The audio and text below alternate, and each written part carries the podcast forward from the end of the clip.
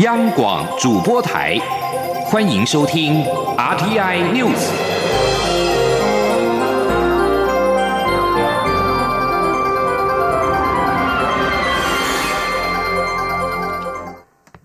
各位好，我是主播王玉伟，欢迎收听这节央广主播台提供给您的 RTI News。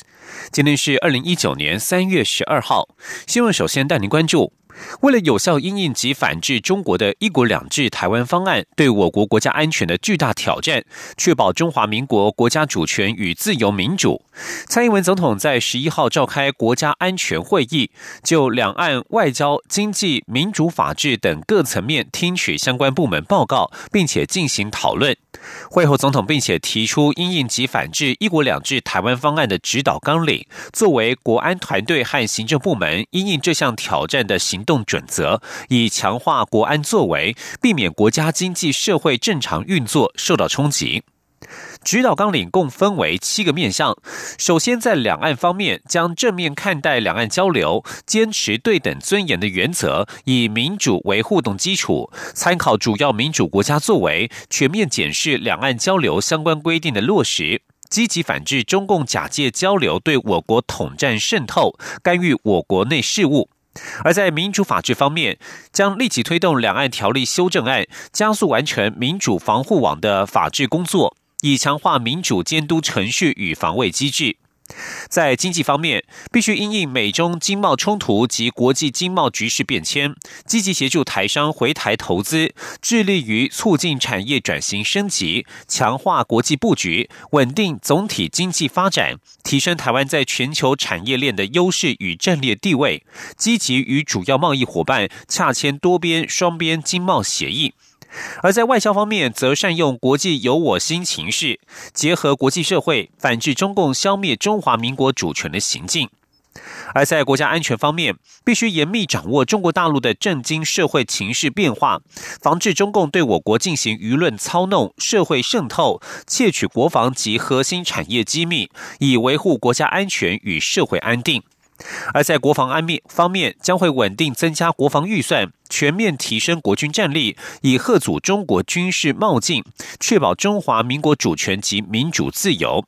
在社会方面，则全面加强社会沟通，凝聚人民对两岸政策的共识，团结内部，以一致行动捍卫国家主权。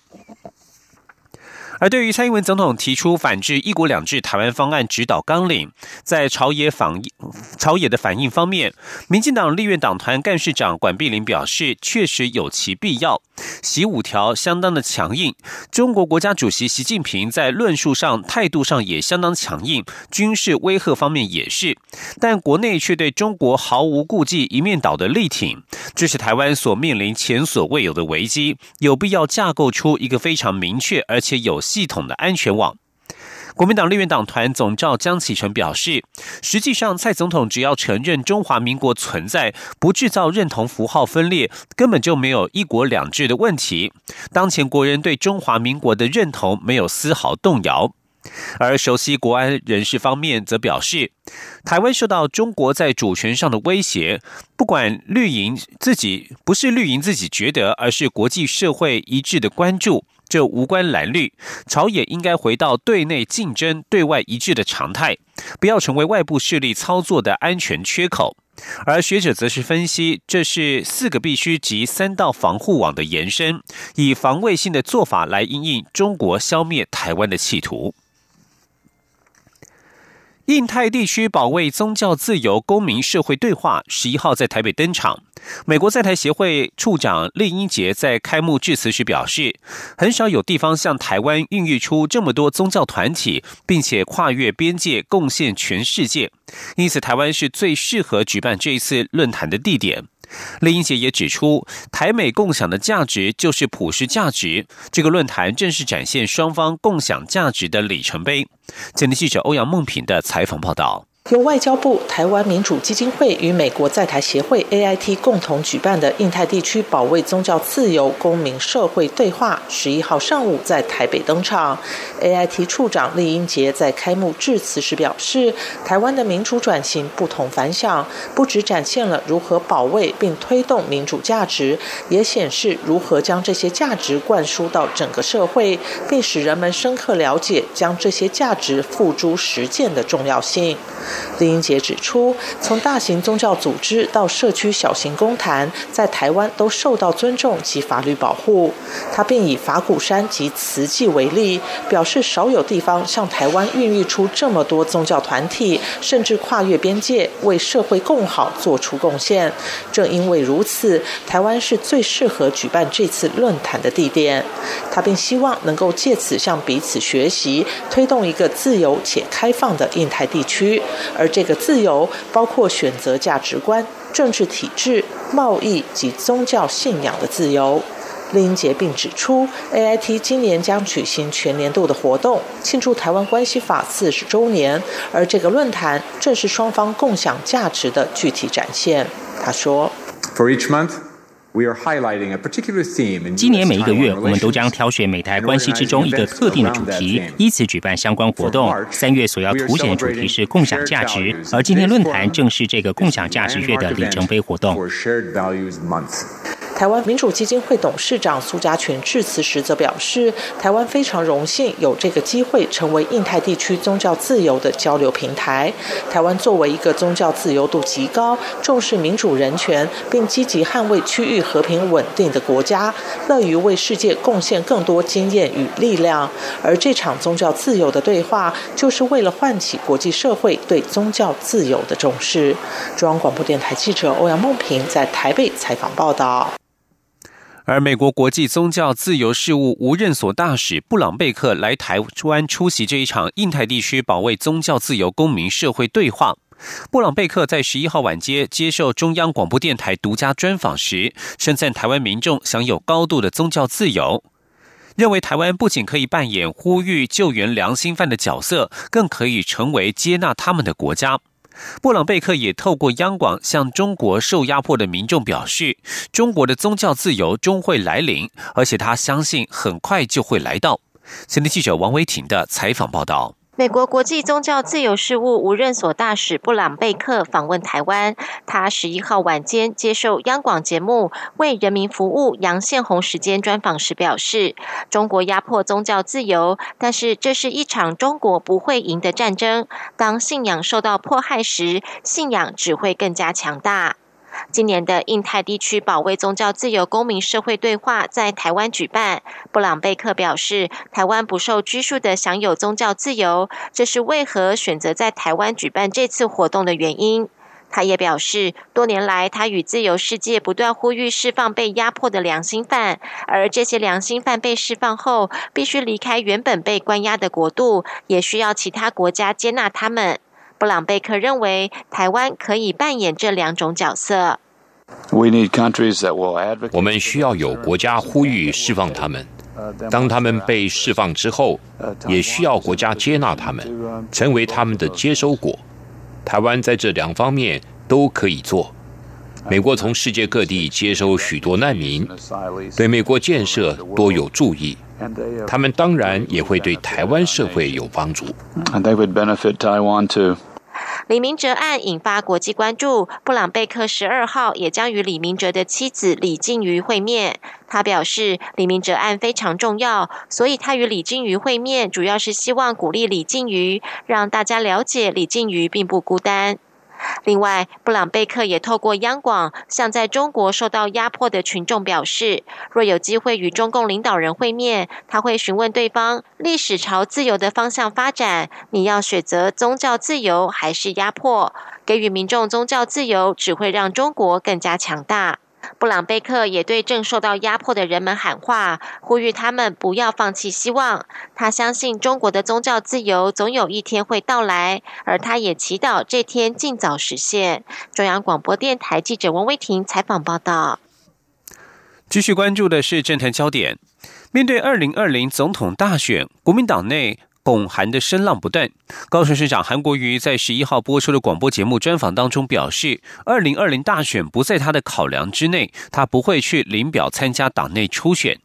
高雄市长四年任期，他会继续做，他会做一个既诚实又认真工作的人。至于党内有人分析指出，如果韩国瑜明年不选总统，将永远没有机会。韩国瑜对此也表示，这些不用太过度担心。前天记者刘玉秋的采访报道。针对二零二零总统大选，民进党目前有现任的蔡英文总统表态争取连任外，国民党部分则有前新北市长朱立伦与前立法院长王金平表态参选。民众也不断劝进立拱高雄市长韩国瑜出马。面对拱韩声浪不断，高雄市长韩国瑜在十一号播出的广播节目专访中重申，二零二零总统大选不在他的考量之内，他会专心做好高雄市政。我现在没有在二零二零总统大选，现在完全不在我考量之内，嗯这是我一贯的说法。嗯，而且我再重申一遍，嗯，我现在最关键是让高雄市冲起来，嗯而且这两个月来，不客气的，真的不好意思讲，高雄人民过得大部分真的越来越快乐。韩国瑜也指出，他上任高雄市长的第一天，就在想下台的那一天。他在意的是，他任期完成下台的那天，高雄市民怎么评价他？他四年的任期会继续做，他不会参加国民党总统初选。是你的任期大概做到什么时候？我当然就是这应该不是问题的，继续完成。我四年任期啊，我四年任期会会做满四年，绝对。我现在不在我考量。对，可是四月你会不会去领表？我们直接问。不会的，不会的。昨天我跟你报告，我想 to be an honest and workaholic guy，OK，做一个既诚实又认真工作的人，这是 to be 是 OK。不过主持人仍追问，若国民党七月又启动征召或重点换注，韩国瑜是否可能被动参选？韩国瑜说：“他不想去思考这么多的权谋，不管国民党、民进党，甚至是台北市长柯文哲，都要思考现在人民到底要的是什么。”韩国瑜认为，台湾政治人物只要手上拿到权力，就开始高高在上、作威作福，忘记老百姓的需要与托付。主持人则又询问：国民党如果最后由前新北市长朱立伦代表参选，但在民进党的蔡英文总统、台北市长柯文哲与朱立伦的萨卡。都的战况下仍有差距，该怎么办？韩国瑜则说，要对朱立伦有点信心。朱立伦也在成长，现在脸上的线条比较柔和，也开始接地气了，就像行政院副院长陈其迈一样，这两三个月来完全变成了一个漂亮的蝴蝶。一场选举就等于一场涅槃。至于前国民党立委蔡正元日前分析指出，韩国瑜明年不选总统，将永远没有机会当总统。韩国瑜对此则表示，这些都不用太过度担心。中央广电台记者刘秋采访报道。对于韩国瑜表示，二零二零大选不在他的考量之内。对此，国民党发言人欧阳龙十一号表示，尊重韩国瑜的说法，但韩国瑜应该想一想，必须考量高雄市民的声音以及对他有期待的人的声音。欧阳龙表示，国民党尚未开始总统初选，对任何事情都会保留一些弹性，因此未来的事情还很难说。继续关注是财经焦点。大同集团旗下面板厂中华印管因为财务陷入困境，十一号向桃园市政府劳动局申请大量解雇工厂员工两千五百人。台湾证券交易所表示，不论法院是否裁定重整，华印都必须下市。若公布年报净值为负数，也必须下市。劳动部十一号表示，将要求公司应从优给付劳工资遣费，也将以专案方式协助劳工再就业。华印劳资双方将在十八号进行第一次的协商，呼吁公司应朝向从优给付劳工相关费用方面与工会协商，而劳动部与桃园市政府劳动局将提供劳资双方协助。大同市场派股东则是呼吁大同与华印集团高层必须善待员工及股东，并且预请主管机关调查大同资金的用途。华印表示，因为整体经济环境不佳，财务陷入困境，在二零一八年十二月十三号向台湾桃园地方法院申请重整。依据重整计划，必须精简事业内容，整并部分闲置产能，节省各项经销、人事费用及营运成本的支出，以求重建更生。未具名的市场派股通在十一号发出声明，以大同及华印股东的身份表达遗憾及感同身受之外，并且指出国内面板业去年呈现荣景，而且都有获利，唯独华印亏损连连，这次更大量解雇两千五百名员工，实属莫大讽刺。继续关注的是国际消息。美国的北韩事务特使毕根十一号表示，美国的目标是要在川普总统第一个任期结束之前，促使北韩全面非核化，绝对不接受渐进式的裁军。毕根并且表示，尽管上个月川金二会未达成协议，美国与北韩外交接触仍十分积极的进行。毕根在华府一项核子会议当中表示，目前双方仍有旗舰，北韩必须展现正全力投入非核化行动。美方当然期望双方能够继续密切交往，但是他没有明确透露未来可能再次会谈的时间。而在美洲贸易战方面，美国白宫十一号表示，美国总统川普与中国国家主席习近平可能举行的高峰会谈还未确定。目前双方谈判人员正试图化解两大经济体之间的贸易争端。川普先前曾经乐观的表示，他将会见习近平，也许就是在三月底，在他佛罗里达州的海湖俱乐部，以敲定最终的贸易协议。但白宫发言人桑德斯表示，目前宣布两人将举行的会谈为时过早。这里是中央广播电台。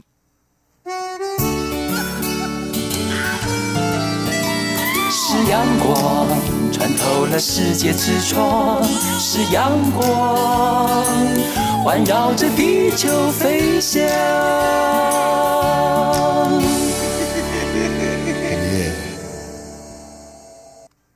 各位好，我是主播王玉伟，欢迎继续收听新闻。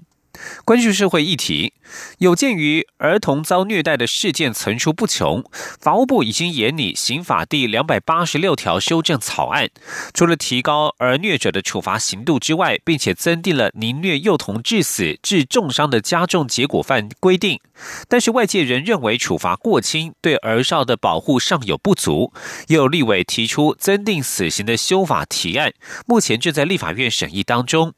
而为了回应民众的呼吁，法务部十一号表示，对于儿虐修法愿意调整步伐，并且将在今天邀集关心儿少的相关团体及专家一起思考严拟可行的方向。法务部长蔡清祥今天也将亲自主持面谈会议。而在酒驾刑罚的修法方面，行政院十一号召开酒驾刑法修法草案审查会议，会中司法院相关部会与学者专家。会对修法草案表示看法，但因为各界对于酒驾累犯最重可处死刑和没收酒驾罪犯车辆的修法方向没有共识，因此法务部收集各方意见之后，将在下一次的审查会议再次讨论。行政院政务委员罗秉成表示，与会人士当中有学者忧虑，酒驾再犯最重可处死刑，可能不符合罪行比例原则和两公约的相关规定。酒驾累犯刑度增定死刑的效果还需要讨论。此外，与会人士对于没收酒驾犯罪的交通工具也有不同的看法，对于执行细节有诸多讨论。继续关注的是地方市政的议题。台北市长柯文哲与新北市长侯友谊的柯侯会在十一号登场，两人会谈了二十五分钟之后，敲定淡北道路与双北垃圾袋通用等重大合作事项。侯友谊感谢柯文哲以专业态度面对淡北道路问题，柯文哲则表示不想计较工程费等小问题，希望交通建设能够给最大多数人带来幸福。前天记者王维婷的采访报道。双北合作论坛之前在新北市瑞芳举行，但是新北市长侯友谊当天因为腰伤临时缺席。侯友谊十一号亲自拜会台北市长柯文哲，柯侯会正式登场。柯文哲和侯友谊皆身穿西装与会，两人互动自然热络。柯文哲与侯友谊闭门会谈二十多分钟后，受访时宣布双北拍板淡北道路建设案。柯文哲表示，交通建设应该要整体考量，外界关注的环评问题应该交由专业解决。针对外界质疑，淡北道路开通后将会替台北市带来塞车问题，以及台北市帮新北市出钱，是柯文哲想要拉拢新北市民。对此，柯文哲表示，交通改善才会为大多数的人民带来幸福。至于工程经费，他不愿意在小事情上计较。柯文哲说：“没有，也不是帮忙出钱的，我就说那种工程费我不会跟你计较的。我看我现在常常是讲一件好事哦，那就是哦，哎，我就讲工程费它贵哦，每单位每公里的造价比较贵，那就跟人家阿 Q，他搞到他妈？”七拖八拖，我很讨厌那样。反正就是，那国家的钱呢，每次都火，我都受不了那种态度。所以我跟他讲说啊，这钱我不会计较，就是把工程把它做好就好了。侯友谊也宣布，新北市垃圾袋由目前每个新台币零点四元降至零点三六元，与台北市价钱一致，且两市垃圾互相通用，双北市民可以就地购买垃圾袋，更为便利。哎，零点三六嘛，或零点四嘛，它贵，所以。在两市的共同生活上，如果垃圾袋能够统一，啊，垃圾袋能够价钱统一，新北市市民伫台北市上班，他能够在就地买垃圾袋，或是我们两袋合一的环保袋，那在使用上非常方便。那甚至我们台北市的市民在新北市上班，堵在台北市在新北市买，也可以很方便。侯友谊感谢柯文哲的支持，柯文哲则说这个问题交给两市的环保局讨论即可。侯友谊表示，新北市垃圾袋成本高，一直没有办法降价。新北市环保局这几天计算降价空间后，决定差额由新北市府负责补贴。侯友谊也宣布，双北垃圾袋通用政策将于五月一号正式实施。中央广播电台记者王威婷采访报道。将焦点转到高雄。中国大猫熊可能到高雄，行政院副议长陈其迈十一号表示，事情还在发展当中，外界可以静观其变。陈其迈也建议高雄市长韩国瑜有空到高雄动物园去看看。过去高雄市政府也曾经有一个计划，就是将高雄动物园迁至内门，让动物有更好的环境。他也表示。只要对高雄观光和保育动物有帮助，中央地方都会审切和密切的合作。前天记者王维婷的采访报道：高雄市长韩国瑜即将访问中国，有中国人大代表建议赠送高雄市大猫熊，高雄市政府也表示将成立小组筹备此事。关于中国大猫熊可能到高雄，但是动保团体忧虑高雄市动物园空间太小又闷热，建议搬迁。曾任高雄市代理市长的行政院副院长陈其迈十一号受访时表示，事情还在发展当中，仍需要观察。不过陈其迈建议韩国瑜去高雄市动物园看看可爱的动物，且高雄市政府曾经讨论要将动物园迁到内门，给动物们更好的环境。陈其迈说。我倒建议这个国玉兄哈，有空到那个高雄动物园去看看，那个动物非常可爱啊。那过去市政府有一个计划，要把这个动物园迁到内门啊，好让这些动物啊能够有一个好的一个环境啊。那我想啊，任何只要对高雄的发展啊、观光跟保育动物有帮助的地方，我们都会密切合作，全力支持，没有问题的。陈其迈与韩国瑜今天都出席前瞻基础建设高雄加工出口区制造新基地动土典礼。两人去年底大选后首度同台，成为媒体关注焦点。媒体询问陈其迈与韩国瑜聊了什么，陈其迈表示，每周四的行政院会经常是由高雄市副市长代为出席。他向韩国瑜表示，如果有中央需要帮忙的地方，可以随时找他。针对韩国瑜提出的四大问题，包括大机场计划、完整捷运线、高雄财政问题以及高雄石化专区，陈其迈回应已经和韩国瑜讨论过，中央地方一定百分之百支持密切合作，只要对地方有好处、对高雄经济发展有帮助，中央和地方都会全力以赴。中央广播电台记者王威婷采访报道。中国人大代表许佩提案要送重庆动物园的一对猫熊给高雄。高雄市观光局长潘恒旭前天先是在脸书披露，而高雄市长韩国瑜随后证实，引发社会热烈讨论。没有想到讨论了一天，昨天有媒体报道，许佩突然改口，表示赠送猫熊只是他个人的建议，不代表中国对台政策。他也没有接触过潘恒旭。而农委会主委陈吉仲在昨天则是表示，依照野生动物保育法规定，野生活体动物要输入必须经由农委会林务局同意，而且只能够作为教育、研究、使用等用途。呼吁还是要多关心台湾濒临绝种的动物。继续关注女性的议题，发掘女力，从台湾女性历史观出发。台湾妇女团体全国联合会在十一号发表新书《百年女史在台湾》，透过十一个篇章故事，呈现一百多年前到现在台湾精彩的女史内容，并且邀请文化部长郑丽君、教育部次长范训律以及妇女救援基金会执行长范晴写推荐序。新书发表会贵宾云集，包括了监察院长张博雅、国策顾问张富美以及民进党秘书长罗文嘉等人都出席盛会。今天记者杨仁祥、陈国伟的采访报道。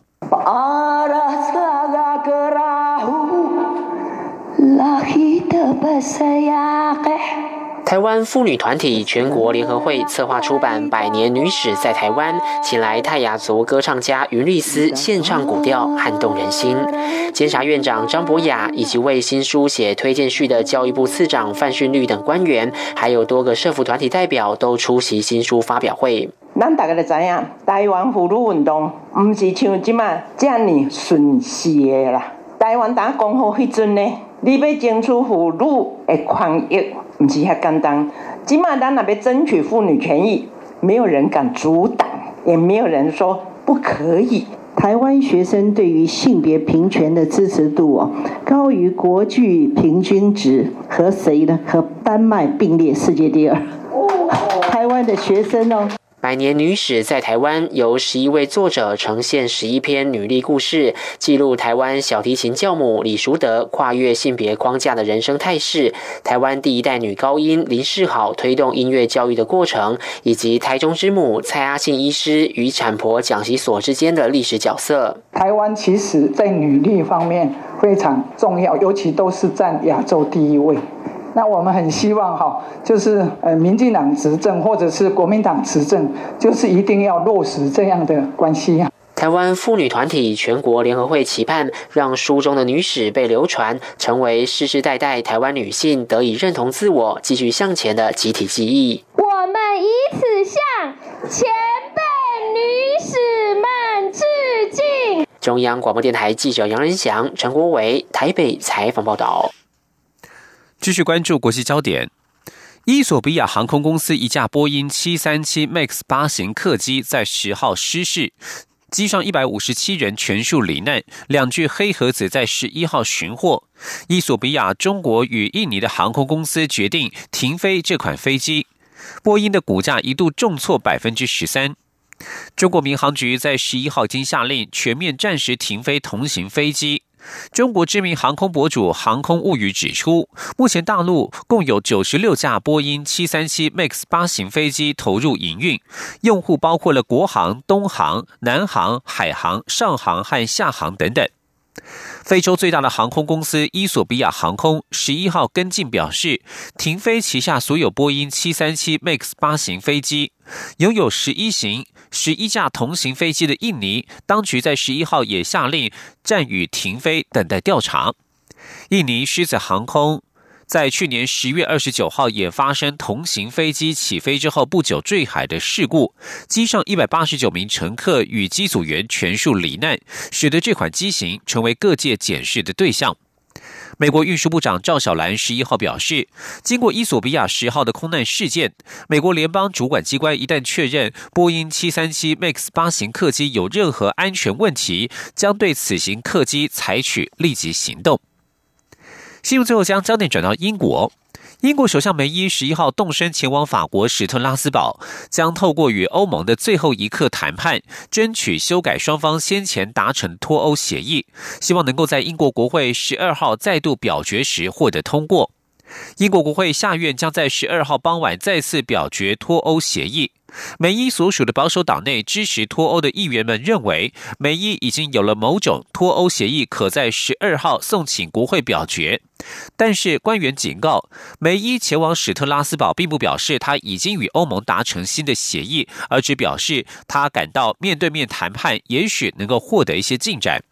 美伊的发言人表示，修改脱欧协议的谈判正处于微妙的阶段。英国与欧盟持续针对协议进行技术层级的谈判。以上新闻由王玉伟编辑播报，这里是中央广播电台台湾之音。